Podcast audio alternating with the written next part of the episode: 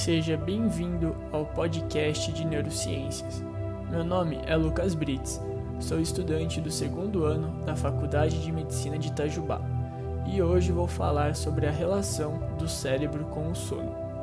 O sono é um estado facilmente reversível de inativação caracterizada pela não interação com o meio externo. Então, por que, que precisamos dormir? Bem, o sono é basicamente para manter a saúde do encéfalo. E o que acontece se não dormimos? Vimos o caso de Randy Gardner, um jovem que faz um experimento de ficar 11 dias sem dormir. O experimento relatou que dois dias sem dormir ele ficava irritado e com náuseas.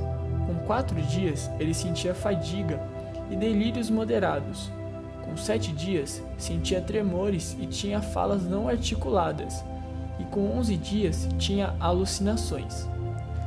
Então, como dormimos? Nós passamos da vigília ao sono por diferentes estados. O tronco encefálico cria a vigília na área excitatória, principalmente na ponte. Ela envia sinais elétricos para o tálamo, que distribui então para as diferentes áreas corticais.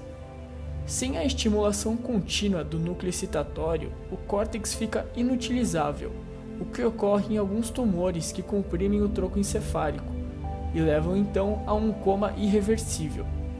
Essa área excitatória do tronco encefálico é autoexcitável, podendo aumentar sua atividade. Um exemplo é a dor, que ativa essa área excitatória de maneira muito forte. Por isso que uma pessoa com muita dor não consegue dormir.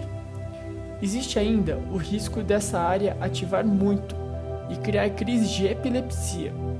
Para isso, então, temos a área inibitória do tronco encefálico, que serve para controlar e dosar essa atividade cerebral. Temos então a teoria de que o sono é causado por um processo inibitório ativo. E como isso ocorre? Durante a vigília, as células do corpo possuem um alto metabolismo através de moléculas de ATP. A molécula de adenosina sem o trifosfato é um marcador de metabolismo, e essa adenosina no sangue estimula a área inibitória. Por isso, um dia mais intenso, onde há um maior consumo de moléculas de ATP, gera adenosinas livres no sangue, levando à sensação de sono antes.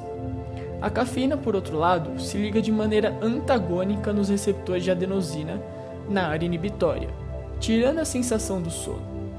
Porém, apenas a adenosina não consegue estimular o núcleo inibitório do tronco encefálico sozinha. Temos então a melatonina. A melatonina é um hormônio produzido na glândula pineal. Essa glândula é estimulada pelo hipotálamo para secretar a melatonina, através de neurônios autoexcitáveis. Entretanto, os neurônios do nervo óptico, durante o dia, inibem os neurônios autoexcitáveis do hipotálamo, impedindo a liberação de melatonina durante o dia. Portanto, só ocorrerá essa liberação durante a noite, quando estiver escuro.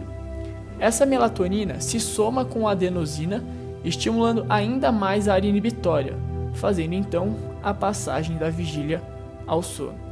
Muito obrigado.